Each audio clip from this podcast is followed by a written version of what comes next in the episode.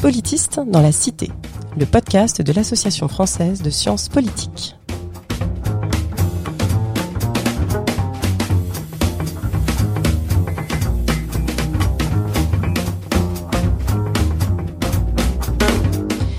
Bonjour et bienvenue dans Politiste dans la Cité, le podcast qui vous parle des sciences du politique et de leur contribution à la vie politique en France et à l'étranger.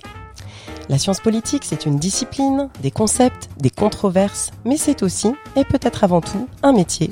fait par des enseignantes chercheuses et enseignants-chercheurs qui œuvrent au quotidien à produire et à transmettre des savoirs sur la manière dont le pouvoir est façonné, légitimé, mis en œuvre, contesté, hier comme aujourd'hui.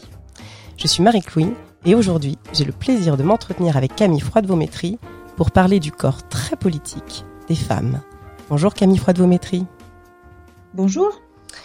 Camille Froide-Vaumétry, vous êtes professeur de sciences politiques, spécialiste de philosophie politique plus précisément, et vous enseignez à l'université de Reims Champagne-Ardenne, où vous êtes également chargé des questions d'égalité et de diversité. Alors si on vous connaît aujourd'hui comme philosophe féministe, euh, selon vos termes, il me semble intéressant de rappeler que vos premiers travaux ont porté sur les rapports entre le politique et le religieux aux États-Unis, puis que vous avez opéré une sorte de conversion au féminisme, à la fois comme cause, mais aussi comme courant intellectuel, avec notamment la publication en 2015 d'un ouvrage intitulé La révolution du féminin, qui vient d'ailleurs d'être réédité, toujours chez Gallimard, en format poche. Alors dans cet ouvrage, vous réinterprétez notamment les courants qui ont façonné le féminisme à travers l'histoire, tout en plaidant, en quelque sorte, pour intégrer davantage la question du corps comme une expérience subjectivement vécue par les femmes dans les études de genre. En 2018, dans cette veine, paraît Le corps des femmes, la bataille de l'intime aux éditions Philosophie Magazine et plus récemment, en 2020, un ouvrage au titre évocateur et à la couverture sans équivoque, Saint, enquête d'une libération. Et je précise qu'on parle des saints S-E-I-N-S aux éditions euh, Anamosa. Alors, j'insiste sur les maisons d'édition, car ces ouvrages s'adressent explicitement à un public plus large euh, que celui des universitaires et des étudiants, et c'est tout l'enjeu aujourd'hui de notre conversation que de s'interroger sur cet écho particulier que trouvent vos travaux dans l'espace public et dans les médias, notamment à la faveur du mouvement MeToo, mais pas seulement. Et donc, j'aimerais bien qu'on commence cette discussion, euh, Camille Froide-Vaumétry, euh, en vous demandant, en écho au titre de ce podcast, Qu'est-ce que cela signifie pour vous être une politiste dans la cité? Mais c'est vraiment ma, conversion thématique au féminisme qui a fait de moi une politiste dans la cité,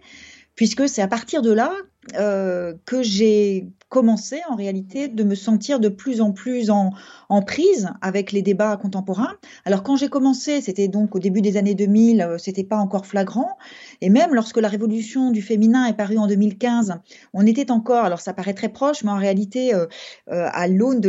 l'histoire du féminisme, euh, la période qui vient de s'écouler ces cinq dernières années est, est, finalement très longue, en tout cas elle a été très dense. Euh, le féminisme n'était pas encore, euh, enfin pas encore, n'avait pas atteint l'intensité qui, est la sienne aujourd'hui. Euh, et même, je dirais qu'on était à la fin d'une période de relative euh, distance. C'était compliqué au début des années 2000 de se dire féministe. Les, débats publics ne, prenaient pas autour de ces questions. Alors les militantes continuaient leur travail sur le terrain, mais disons qu'il n'y avait pas de publicisation très manifeste de ces questions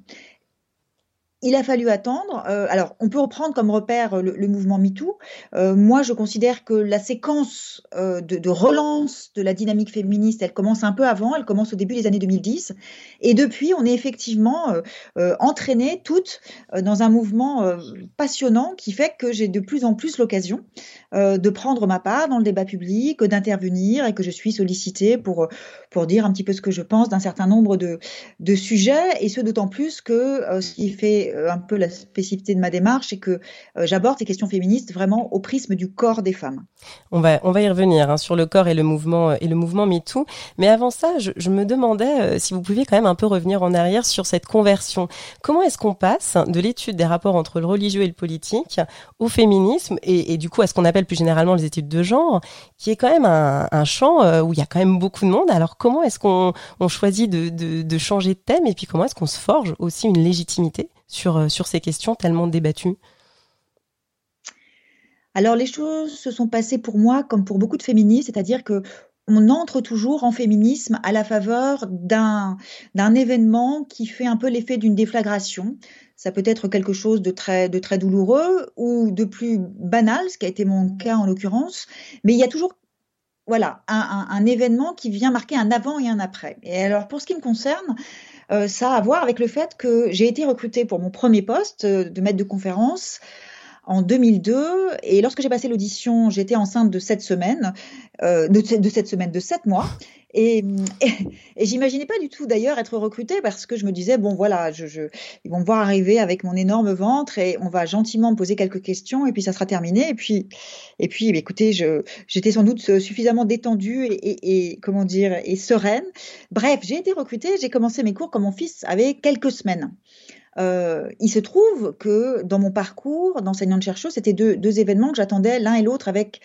euh, avec pas mal d'impatience parce que j'ai connu ce que connaissent hélas beaucoup de, jeunes docteurs et de façon encore plus accentuée, je crois, aujourd'hui. C'est qu'il s'est passé pas mal d'années, euh, presque quatre ans, entre ma soutenance de thèse et mon recrutement. Et donc j'avais passé aussi le, le, cap de la trentaine et donc j'avais dans mon existence personnelle une sorte de, euh, d'angoisse sur le fait de comment comment articuler euh, toutes ces dimensions. Est-ce que euh, nous avions très envie d'avoir un enfant et en même temps je n'avais pas de poste. Il se trouve que le père de mes enfants a une profession artistique, donc on avait cette espèce de réflexion un peu un peu un peu contemporaine de se dire qu'on on aurait des enfants quand, quand j'aurais moins un poste de façon à ce que notre foyer soit un peu stable matériellement. Bon, et puis est arrivé un jour, on a décidé d'arrêter d'attendre et qu'on a lancé le projet d'enfant et, la vie a fait en sorte donc que tout m'est arrivé en même temps. Euh, autour de moi, tout le monde a trouvé ça absolument fabuleux. Moi, je vivais la chose très franchement euh, de façon voilà douloureuse. Euh, J'avais l'impression de ne rien faire bien, ni mes premiers cours, ni ces premiers jours et semaines avec mon enfant. J'étais un peu sous l'eau et c'est ça qui a déclenché en moi une interrogation sur mais quelle est cette condition euh, nouvelle, assez inédite hein, euh, à l'échelle de l'histoire de l'humanité, qui est celle des femmes aujourd'hui, euh, qui ont pu donc investir la sphère sociale et assumer des, voilà des fonctions professionnelles auxquelles elles avaient longtemps pas eu droit. Donc voilà, j'étais enseignante chercheuse et en même temps je continuais d'assumer l'essentiel des charges privées liées notamment donc à, la naissance de cet enfant. Et cette dualité, existentielle, elle m'est apparue euh, à la fois un peu, difficile à vivre, mais aussi comme étant quelque chose qui méritait. Enfin, en tout cas, j'avais envie d'en connaître davantage et de savoir ce que mes collègues, alors politistes, sociologues, philosophes, euh, historiens, historiennes, pouvaient dire et écrire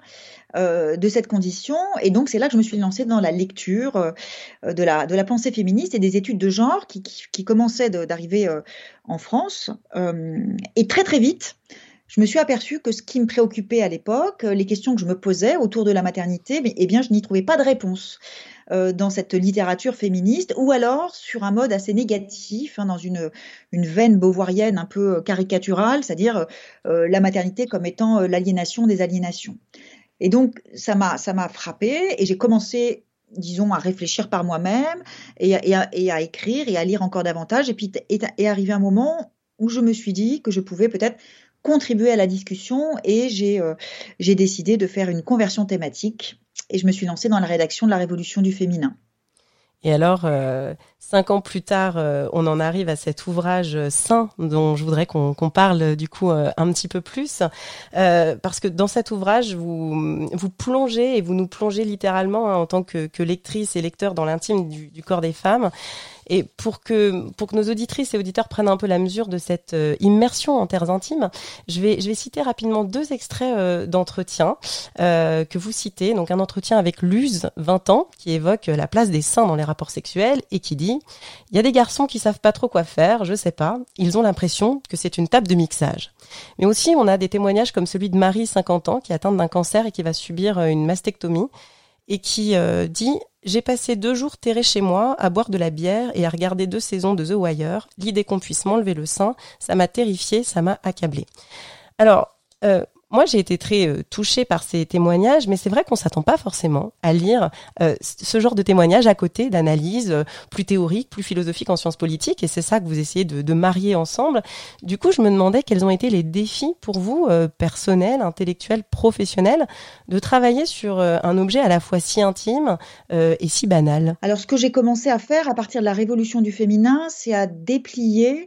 une démarche euh, que je que j'appelle le féminisme phénoménologique, euh, qui s'inscrit dans le sillage de, Simone de Beauvoir et d'une autre philosophe, une américaine, Iris Marion Young, qui est très importante pour moi. Et la démarche consiste, alors, sur le plan des principes, d'abord, à considérer que le corps des femmes est certes euh, le lieu par excellence de la domination masculine, mais qu'il est aussi le vecteur privilégié de la libération des femmes. Donc c'est l'idée de tenir ensemble toujours, disons, les facettes à la fois négatives et positives de la corporalité féminine pour se débarrasser un petit peu du prisme très, euh, oui, très négatif et très dévalorisant qui s'est un peu imposé euh, dans le féminisme des années 90-2000 euh, par rapport à cette question corporelle. Et puis sur le plan, disons, épistémologique, ce, ce féminisme phénoménologique me conduit d'abord à adopter le principe d'une écriture en première personne, et puis aussi à prêter attention euh, à la première personne des autres femmes, en l'occurrence, et donc à, imaginer un dispositif d'enquête. Euh, alors, je je, les appelle des enquêtes phénoménologiques, mais on pourrait dire sociologiques, parce qu'évidemment, ce, ce, sont les, outils euh, et, la démarche euh, sociologique que je, mets en œuvre. Mais il y a une dimension peut-être euh, un peu, disons, particulière qui consiste à prêter attention à ce qu'on appelle l'expérience vécue. Euh, et, à, aller chercher auprès des femmes que je rencontre et que j'interroge, en l'occurrence cette quarantaine de filles et de femmes que j'ai rencontrées pour ce livre sur les seins, euh, à, les conduire à, revisiter, en l'occurrence c'est ce que j'ai fait, toute leur existence, mais au prisme de leur sein. Euh, et à ajouter à cela une démarche, alors là pour le coup un peu euh, expérimentale, puisque j'ai aussi fait le portrait des seins de ces femmes des portraits anonymisés, comme le sont d'ailleurs leurs propos, hein, puisqu'on ne voit pas leur visage. Mais euh, ce que je voulais, c'était aussi, disons, vraiment incarner le propos. Et puis, il y avait aussi une vertu vraiment heuristique, puisque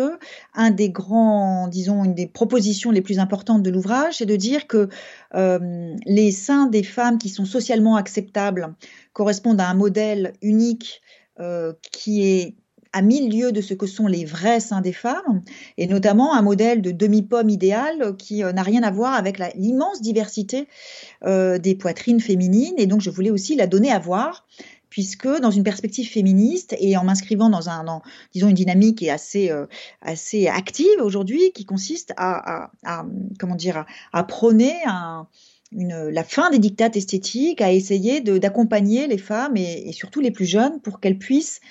entrer dans leur corps féminin euh, euh, en, en, en, restant relativement épargnés par les flux des injonctions esthétiques.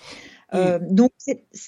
oui. Et, non, mais justement, je, je, rebondis, je rebondis là-dessus parce que euh, est-ce que vous aviez une, un lecteur ou une lectrice idéale en tête quand vous avez fait justement tout ce, tout ce travail? Parce qu'on voit qu'il est écrit quand même dans un style vraiment un peu différent quand même de, de, de vos précédents ouvrages ou plus, plus, plus, plus universitaires. Euh,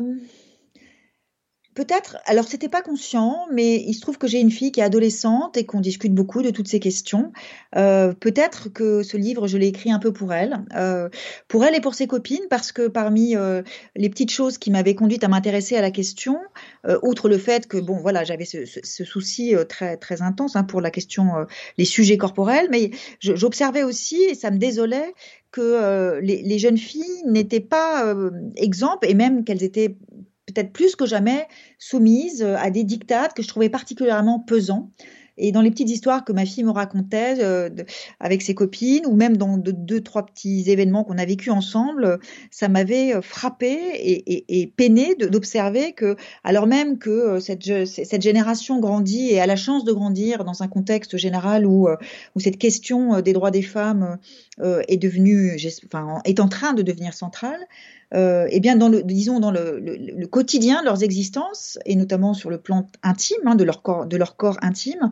euh, ces jeunes filles n'étaient pas du tout euh, euh protégées contre euh, voilà ces injonctions et ces impératifs qui sont euh, qui continuent de définir le corps des femmes sous les deux aspects de l'objectivation et de l'aliénation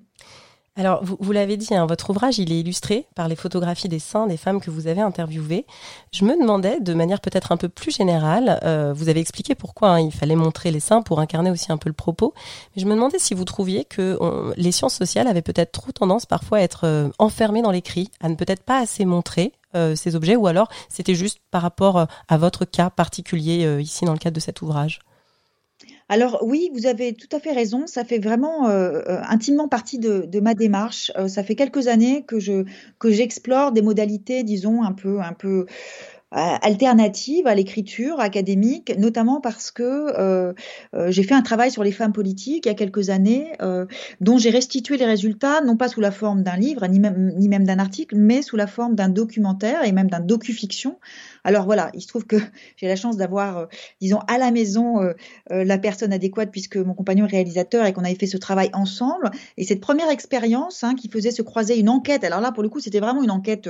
sociologique hein, que j'avais réalisée auprès euh, d'une soixantaine de femmes politiques euh, et qui m'avait amené à définir quatre idéotypes et on avait eu l'idée d'incarner ces idéotypes dans ce docu-fiction et j'avais trouvé euh, que c'était vraiment d'abord ça avait des vertus même même pour la recherche je trouvais que c'était intéressant hein, de donner à voir les résultats d'une recherche plutôt que de les donner à lire. Et puis il y avait évidemment quelque chose de l'ordre disons de, ce qu'on appelle enfin j'aime bien cette expression des passeurs de sciences sociales c'est-à-dire des modalités qui passent par certaines disciplines artistique notamment, euh, euh, voilà, le cinéma, mais aussi euh, le théâtre, l'art contemporain également, pour, disons, porter le propos, hein, pas seulement l'illustrer, mais vraiment le porter et, même l'incarner. Et donc ça fait partie des choses qui sont très importantes pour moi. et d'ailleurs, dans les, dans, les, dans les initiatives et les projets qui sont en cours, il y a en ce moment, je suis en train de terminer un, autre documentaire, cette fois-ci sur, ce, sur les hommes et le féminisme, sur ce que le féminisme a fait aux hommes ou pas. Et là, pour le coup, l'enquête, elle a été dès l'origine pensée euh, à travers euh, le, médium euh, cinématographique. et je trouve cette démarche vraiment à la fois passionnante et j'espère intéressante. Alors justement, on va du coup en venir maintenant à votre positionnement un peu plus général dans, dans la vie de la cité. je voudrais commencer par vous demander pourquoi vous signez vos, vos ouvrages récemment en tant que philosophe féministe? Alors, j'ai d'abord j'ai mis un peu de temps à me qualifier de philosophe. J'ai fait une thèse de philosophie politique, euh, mais je ne suis pas agrégée de philosophie, je suis agrégée de sciences politiques, avec voilà l'option euh, en première option euh, la philosophie politique. donc j'ai longtemps hésité à, me qualifier ainsi, mais d'abord en, observant que, cette sous-discipline de la science politique euh, avait bien du mal à exister en elle-même, euh, je me suis dit que ça valait la peine quand même de finalement de d'endosser cette étiquette de philosophe. Et puis alors, il se trouve que le moment où je l'ai fait, bah, c'était le moment où je où je me lançais hein, dans ce projet euh, de féminisme phénoménologique et et du coup, il m'a semblé disons, opportun d'y accoler l'adjectif féministe. C'est aussi pour rendre visible cette idée, d'abord qu'il y a des femmes philosophes, mais qu'il y a aussi une philosophie féministe, une pensée féministe, que le féminisme, ce, sont des luttes, bien sûr, mais ce sont aussi euh, euh, des, théories, euh, des ouvrages, des autrices. Et je crois que de se présenter dans la sphère publique en tant que philosophe féministe, c'est aussi une façon de, dire que si je le suis, c'est aussi qu'il y, en a, qu'il y en a bien d'autres et que j'ai envie d'en parler. Alors justement, vos travaux, ils ont, ils ont trouvé un écho particulier là euh, dans l'actualité du mouvement MeToo, alors même que vous n'aviez pas euh, spécifiquement travaillé euh, sur ça ni sur les mouvements sociaux. Alors comment vous êtes parvenu à faire un lien intellectuel entre vos travaux et l'actualité immédiate de ces mobilisations? Parce qu'on sait que c'est pas toujours facile de, de, faire le, lien entre une pensée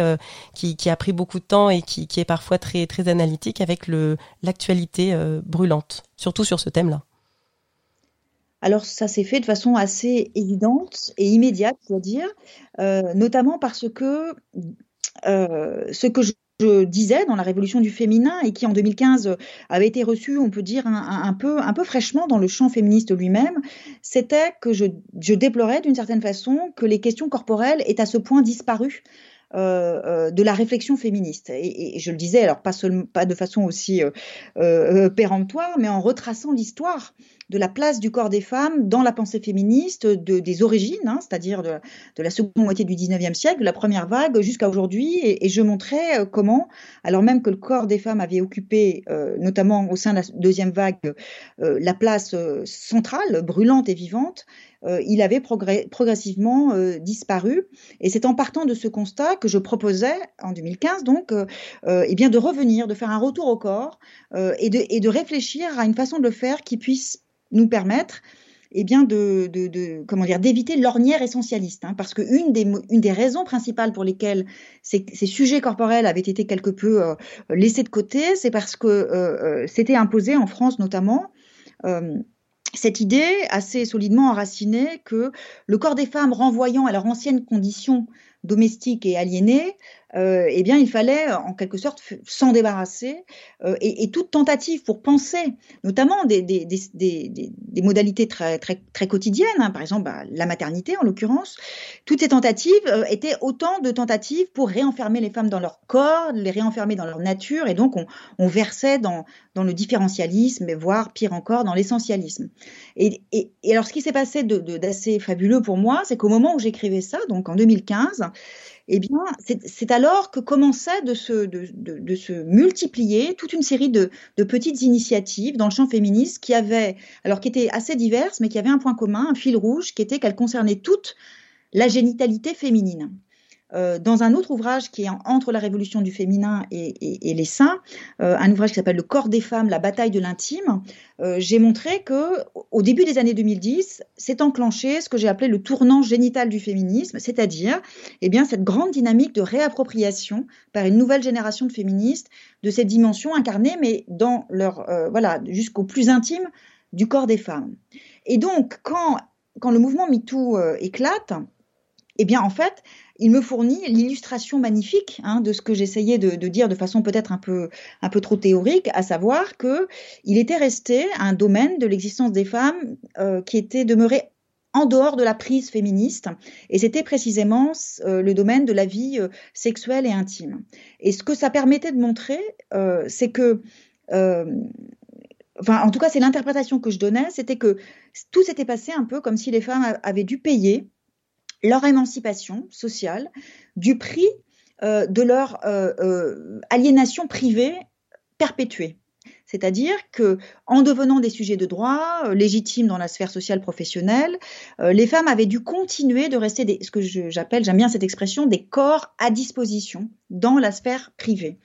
Et, et pour moi, le mouvement MeToo c'est un moment, certes euh, paroxystique, mais un moment seulement de cette séquence féministe, de ce tournant génital euh, qui s'est ouvert. Moi, pour moi, enfin, on verra, l'histoire nous le dira, mais il me semble que l'année 2015, de, ce point de vue-là, peut être vraiment considérée comme une année tournant. Il se passe beaucoup de choses cette année-là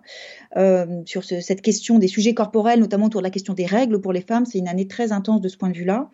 Euh, et bien à partir de là, il s'ouvre quelque chose de nouveau. Et du coup, en fait, les choses se sont passées. C'est pour ça que je disais que ça s'est passé de façon évidente et immédiate, c'est-à-dire que j'ai eu la chance, en fait, de constater euh, que la réflexion que je menais résonnait de façon, mais vraiment quasi parfaite, hein, avec les nouvelles, euh, les nouveaux engagements féministes de la période. Et alors justement, vous, avez, euh, vous êtes beaucoup euh, intervenu et le, champ médiatique a aussi ses codes. Et en, vous lisant parfois, que ce soit dans les articles ou dans les tribunes, on peut avoir l'impression que, que vous êtes devenu presque une sorte d'avocate euh, du, du mouvement MeToo. Je ne sais pas si vous êtes confortable avec cette idée que, que vous agissez un peu, que, vos interventions finalement viennent aussi beaucoup à prendre la défense d'un mouvement. Je ne sais pas ce que, ce que vous en pensez pas exactement en ces termes, c'est pas comme ça que je le conçois. Pour le dire, enfin,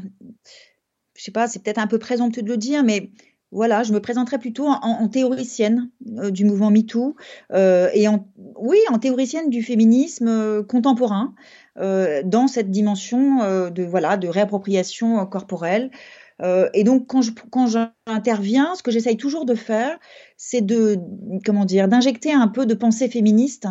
pour rendre compte de ces phénomènes sociaux. Et je crois que c'est important de le faire.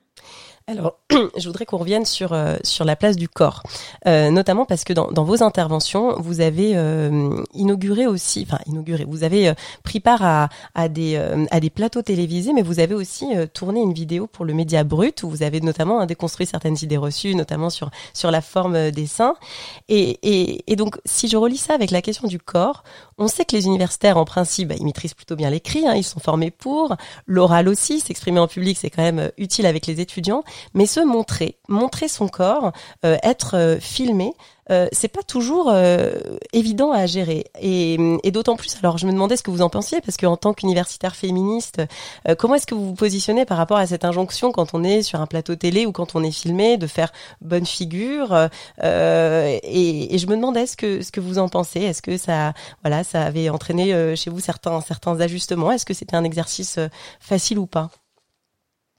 C'est une question très intéressante parce que, évidemment, elle résonne très étroitement avec euh, quelques-unes des réflexions que je mène, et notamment, j'ai pas mal travaillé sur la question de, l'apparence, du souci esthétique. Parce que parmi les choses qui me paraissaient aussi un peu curieuses il y a quelques années, c'est euh, j'avais observé que pour ce qui concerne la question du, soin et du souci que les femmes ont de leur apparence, dans le champ féministe, c'est toujours interprété, enfin en tout cas très longtemps, de façon une fois encore très négative. Et le fait de voilà de se soucier de son apparence euh, est associé euh, à une forme de, de soumission aux dictats patriarcaux. Et je me disais que c'est quand même pas ce qui se passe dans la vie des femmes, c'est pas l'expérience que font les femmes chaque jour. Alors bien sûr, il y a cette question des, injonctions et des normes esthétiques de, pesantes et de même, je trouve, plus pesantes que jamais.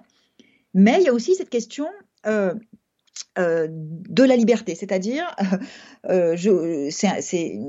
quelque chose qu'on m'a souvent un peu disons, renvoyer euh, cette idée que quand on est une féministe euh, et qu'on se maquille, comme c'est mon cas, et qu'on porte des jupes et des talons, comme c'est mon cas, euh, on est dans une forme de contradiction intenable. Bon, moi je considère, en tant que féministe et en, toute cohérence avec mon féminisme, qu'à partir du moment où on, se, on se bat pour que les femmes aient la liberté de faire tous les choix possibles, à partir du moment en plus où on vit dans une société où on a la chance assez inouïe de faire ces choix dans toute leur diversité, eh bien on ne doit pas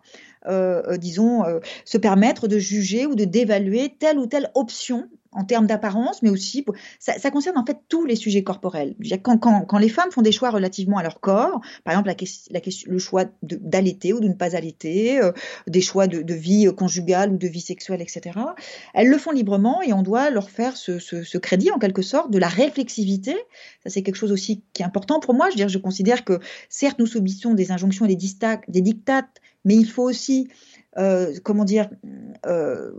avoir confiance dans la capacité des femmes euh, à se réapproprier ces dictates, à les, transformer, à les rejeter ou au contraire à se les approprier, etc. Et donc le fait, pour revenir à votre question, d'être à un moment donné comme ça en position d'être d'être filmé et de me montrer, ça m'a jamais posé trop de problèmes, si ce n'est que j'ai un, un petit peu un souci avec les formats tels qu'ils, les formats vidéo tels qu'ils sont un peu, disons les plus courants aujourd'hui c'est-à-dire avec des montages très serrés, très coupés, euh, euh, les petites animations, etc. Et que, parfois, je, je, c'est ça en fait qui m'inquiète le plus, c'est plutôt la forme, j'allais dire, filmique que euh, comment je serais sur, à l'image. Euh, parce que euh, tout le défi, c'est de pouvoir dire ce qu'on a à dire dans un laps de temps généralement beaucoup plus court que quand on écrit, bien évidemment, ou même que par exemple une interview radio, euh, et sans que le propos soit réduit à quelque chose de complètement anecdotique. Donc c'est plutôt cet enjeu-là de la, forme de ce média spécifique plutôt que de ce que comment j'y parais ou pas. Et alors justement, vous avez eu des retours? Sur euh, sur vos sur vos interventions Si oui, lesquelles? Est-ce que c'est plutôt finalement euh, est-ce que c'est plutôt des gens de de, de l'extérieur? Est-ce que c'est les collègues? Est-ce que c'est votre institution, votre laboratoire? Est-ce que est-ce qu'il y a un retour sur expérience aussi et un retour sur vos interventions qui ont été faits Alors pas tant dans le champ académique. Euh, en fait, le, retour, notamment pour cette petite vidéo brute, dont je dois vous avouer que j'avais quand même pas mal hésité à, la, faire, je l'ai faite parce que voilà, le livre sur les seins est paru euh, le 5 mars 2020, c'est-à-dire une semaine pile avant le premier confinement, et que donc ce livre est comment dire est entré dans le dans la dans la vie de façon un peu un peu contrainte. Euh, même complètement confiné et que euh, voilà j'avais envie de lui permettre de, vivre le plus possible et donc j'ai accepté euh, voilà de faire des choses que peut-être j'aurais pas accepté en temps normal. Mais j'avoue que je l'ai pas regretté notamment parce que j'ai appris et ça m'a fait plaisir et, je me suis dit alors voilà ben, rien que pour ça ça valait la peine c'est ma fille qui m'a appris en fait que ses copines lui avaient dit qu'elle m'avait vue parce que cette petite vidéo brute elle avait notamment pas mal circulé sur TikTok alors évidemment c'est un, un, réseau social auquel moi je, je, je, je ne suis pas euh, rattaché, que je ne connais pas du tout, mais je sais qu'il est très très important pour les plus jeunes. Et je me suis dit que si cette petite vidéo avait pu circuler auprès de toutes jeunes filles via TikTok, eh bien, euh, c'était une très bonne chose. Alors on, en arrive à la fin hein, de, de, de, cet épisode. Si on essaie un peu de faire le bilan de, ces interventions, vous avez dit hein, que euh, parfois les formats euh, rendaient aussi un peu compliqué la, transmission des idées. Est-ce que vous avez l'impression que certaines idées euh, sont, sont bien passées euh, ou d'autres non? Vous, vous parlez quand même de, concepts pas forcément évidents, hein, le tournant génital du féminisme, le féminisme phénoménologique. voilà, même moi j'ai trébuché. Donc est-ce que vous avez l'impression que vous avez, qu'est-ce que vous avez fait passer? Si, vous êtes en mesure de, le juger vous-même. Alors, je ne sais pas, je me dis que le fait de, faire cet effort euh, et de faire ce choix de toujours euh, articuler la pensée à des éléments euh, relevant davantage de l'enquête, voire de la biographie, voire de l'autobiographie, ça produit quelque chose qui me semble-t-il peut-être, disons, plus facilement euh, compris euh, euh, et discuté aussi. Je trouve aussi que la chance que j'ai de pouvoir parler de mes travaux dans divers médias et supports me permet aussi de, de, de, varier, si je puis dire, les registres. Euh, et de, et de m'entraîner euh, à, à m'exprimer et à faire passer mes idées de façon peut-être plus, plus simple parfois. Par, par exemple, je, souvent je dis plutôt que féminisme phénoménologique, je dis féminisme incarné. Euh, voilà, donc ça me, il y a, y, a, comme une sorte de dynamique circulaire entre ce que les médias produisent sur la pensée en termes de reformulation, en termes de vulgarisation aussi d'une certaine façon. Euh, et je trouve que c'est un exercice intéressant et moi je m'y prête bien volontiers. Alors, euh, comme de coutume, nous allons terminer par une question euh, un peu plus insolite que les autres, à laquelle vous avez le droit de ne pas répondre. Mais je me demandais, après la religion, après le corps des femmes, Camille Froide-Vaumétry, quelle va être votre prochaine grande cause intellectuelle? Alors, j'ai l'impression d'être euh, peut-être pas au début, mais disons au beau milieu euh, euh, d'un chantier, d'une exploration autour de cette question de la corporité féminine, et je, n'arrive pas à me projeter sur une autre thématique. En revanche, euh, ce, dont j'ai pas mal envie et que je, que je commence à faire un peu aussi, c'est à essayer de, déployer cette démarche vraiment au maximum et à me, à me, saisir parfois de, de thématiques sociales auxquelles j'avais pas nécessairement euh, pensé ou en tout cas pas nécessairement eu envie de, de, de, me pencher dessus, comme par exemple cette question euh, des hommes et du féminisme. Hein. On, on, a eu récemment un débat assez intéressant sur la question de la misandrie. Euh, et sur cette question de la place que les hommes ont euh, à tenir ou pas au sein du féminisme, euh, eh bien voilà, ça c'est quelque chose que j'explore par le biais de, de ce documentaire dont je vous parlais tout à l'heure. Et, et, pour l'instant, je crois que j'ai encore quelques années devant moi pour aller jusqu'au bout de tous les de toutes les, les fils qui se qui se déroulent à partir de ce thème originel du corps des femmes. En tout cas, ce sont des vastes chantiers. Merci beaucoup, Camille Froide-Vaumétry, euh, pour votre intervention, pour votre témoignage. Merci à l'Association française de sciences politiques de produire ce podcast. Merci à vous, auditeurs et auditrices. Et on se retrouve dans un mois pour un nouvel épisode de Politiste dans la Cité.